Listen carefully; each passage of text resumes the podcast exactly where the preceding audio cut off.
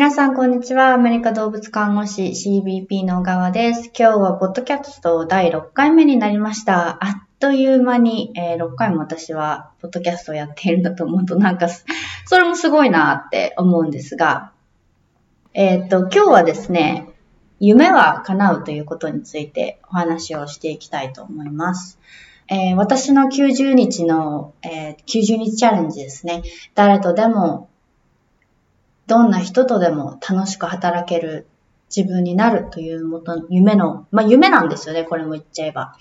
決意したのが、えっ、ー、と、もうちょっとで一週間前かな、になるんですけれども、少しずつ私の中で、えー、変化がありまして、で、それを考えてた時に、私どうしてあの90日後にこういう自分ができるっていうその夢を叶うって、そういうふうに夢は叶うって思えちゃってるんだろうって思ったんですけど、それを考えた時にいろいろ書いていたことがあったんですね。で、ノートに書いてたんですけど、そういえば、私の人生は自分がこう、こうなりたいな、やってみたいなって思ったこと、それが全て本当に叶っているっていうのが、こう、結果として残ってるから、今回の90日チャレンジも可能なんだろうなって思ったんですね。で、えっ、ー、と、まあ、あ、実は私、2週、えっ、ー、と、来週だ。来週日本に、あの、一時帰国して、えっ、ー、と、獣医師会議ですね。VS、VSJ の VSA サミットっていうのに、えっ、ー、と、スピーカーとして呼んでいただくことになったので、そこでお話をさせていただくんですけれども、すごくあの、楽しみに、すごく楽しみなんですが、これ、それが10月21日の日曜日ですね。えー、なんですが、これ実は去年、もうその VSA サミットをやられていた時に、私の知り合いの方が、えー、と講師とし、あの、スピーカーとして呼ばれているのを Facebook で見て、そのなんか皆さんのこう、スピーカーの方の話してる様子、話してるじゃない、えっ、ー、と、Facebook の告知を見たときに、わー、すごいなと思ったんですね。で、私もぜひこういうところで一回話してみたいなと思ったんです。で、ちょうどその中のスピーカー、私の友人の牧田先生っていうんですけれども、その方がですね、えっ、ー、と、去年私が日本に帰ってきた帰って、その CBP のセミナーをやった時に、あの、ゲスト講師として来ていただいたんですけれども、その方が、えっ、と、私ももちろん、あの、CBP のセミナーでお話をしたんですけれども、牧田先生が、あの、私が話した内容が、そのまさに VSJ サミット、去年の VSA サミットで話されていた内容とマッチングしていて、あの、もしかしたらなんか来年出たらいいんじゃないみたいな話をされたんですね。で、あ、私実はなんかその告知見ていいな、出たいなと思ったんですよね、みたいなことを話していたんですが、でもその知り合いの方もいないし、なんか、まあどうなるのかなと思ってたんですけども、VSA にいつか出たいっていう思いはあったんですね。で、なんかこう、2018年になって新しい年になった時に、今年成し遂げたいことみたいな夢にも、その VS、VSJ の、あの、講師になり、講師というかスピーカーになりたいっていう話を、えーっていう、あの、ことを書きました。で、えっ、ー、と、でもその話したいっていう一心で毎日毎日過ごしていたわけではなくて、こう、なんて言うんだろう、宇宙にこうメッセージを発して、こう、ここでお話ししたいなっていう、そんなイメージを湧いた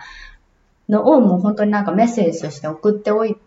ただけで、それ以後はその、いかにこう CBP の活動を通して私と中地さんのメッセージが伝わるのか、その重量その業界が、この業界がどうしたらこう、どうしたらもっと楽しくもっとみんながこう心地よく、あの、楽に働き、楽しく働けるんだろうっていうことを考えて、えー、少しでもこの職場のストレスがなくなる人がいいなと思っていた、その思いだけで活動してきたんですね。なので、このお話を VSJ の講師として来てくださいっていうお話を、えっ、ー、と、いつだったかな夏前、ちょっと前にいただいたときに、ああ、なんか、なんだろう、ああやっと手に入ったっていうんじゃなくて、うん、来た来た、みたいな。うん、願ってたから、みたいな。夢、だって夢はいつも叶うもん、みたいな感じだったんですね。というのは、やっぱ私の夢はいつも叶ってきたっていう、その自分の中で証拠があったから、今回の夢も叶うだろうっていう、そのもと、まあ、確信みたいなのがあったんですよね。でもやっぱり実際に話せるってなったらすごいドキドキしてワクワクして、で、今回その看護師を呼ぶっていうのが初めてなので、のあの取り組みみたいなので、こう、看護師さんのメッセージだとか、あの、看護師から獣医師へのメッセージっていうことをもうその積極的に話していただきたいっていうお話を、あの、いただいたので、すごく私も、あの、ちょっと責任を感じるとともに、何伝えようかな、ど、な、どんな話しようかなっていうのが、すごくあって、でもなんかやっぱりワクワクするんですね。だからこ